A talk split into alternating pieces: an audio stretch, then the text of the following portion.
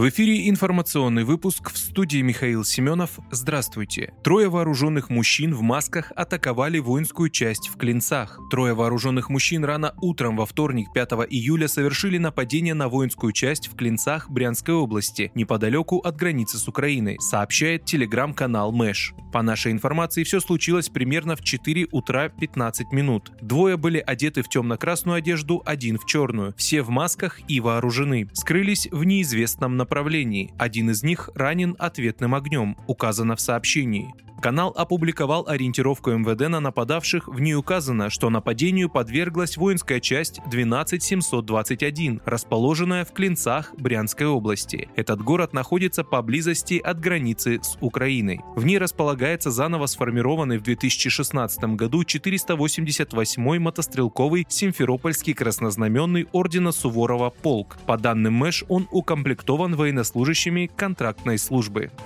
Силовики провели обыски у начальника ГИБДД Петербурга и Ленобласти. Силовики провели обыски у начальника управления ГИБДД по Санкт-Петербургу и Ленинградской области Алексея Семенова. Об этом сообщает Интерфакс со ссылкой на собственный источник. По данным агентства, обыски у высокопоставленного сотрудника полиции прошли как на работе, так и дома. Пока что неизвестно, с чем связан интерес силовиков к Семенову. Источник издания полагает, что обыск и визит силовиков связаны с уголовным делом, возбужденным летом 2020 года Следственным комитетом России по Санкт-Петербургу по злоупотреблению должностными полномочиями. Оперативники Управления собственной безопасности в период возбуждения дела провели обыски во всех коммерческих межрайонных регистрационно-экзаменационных отделах ГИБДД Санкт-Петербурга. Обыск в том числе прошел и у бывшего начальника регистрационного отдела управления ГИБДД Виктора Пичугина, который на этом посту и сменил позже Алексей Семенов.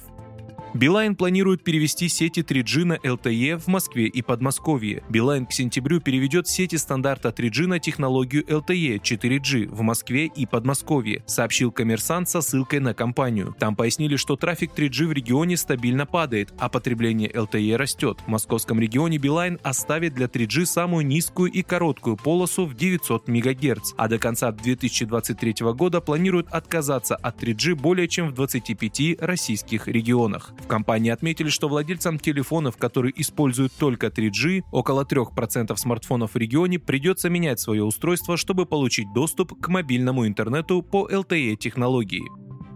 Компания Yum Brands продаст рестораны KFC в России. Американская компания Yum Brands, владеющая в России брендами KFC и Pizza Hut, ведет переговоры о продаже российских ресторанов KFC местному оператору, после чего полностью покинет российский рынок, следует из заявления пресс-службы. После завершения передачи KFC Yum Brands намерена полностью уйти из России, добавили в пресс-службе. В стране работает около тысячи ресторанов быстрого обслуживания KFC и 50 пиццерий Pizza Hut. Такое решение было принято после приостановки приостановки всех инвестиций и развития ресторанов в России и перенаправления всей прибыли от работы в России на гуманитарные цели, пояснили в Ям.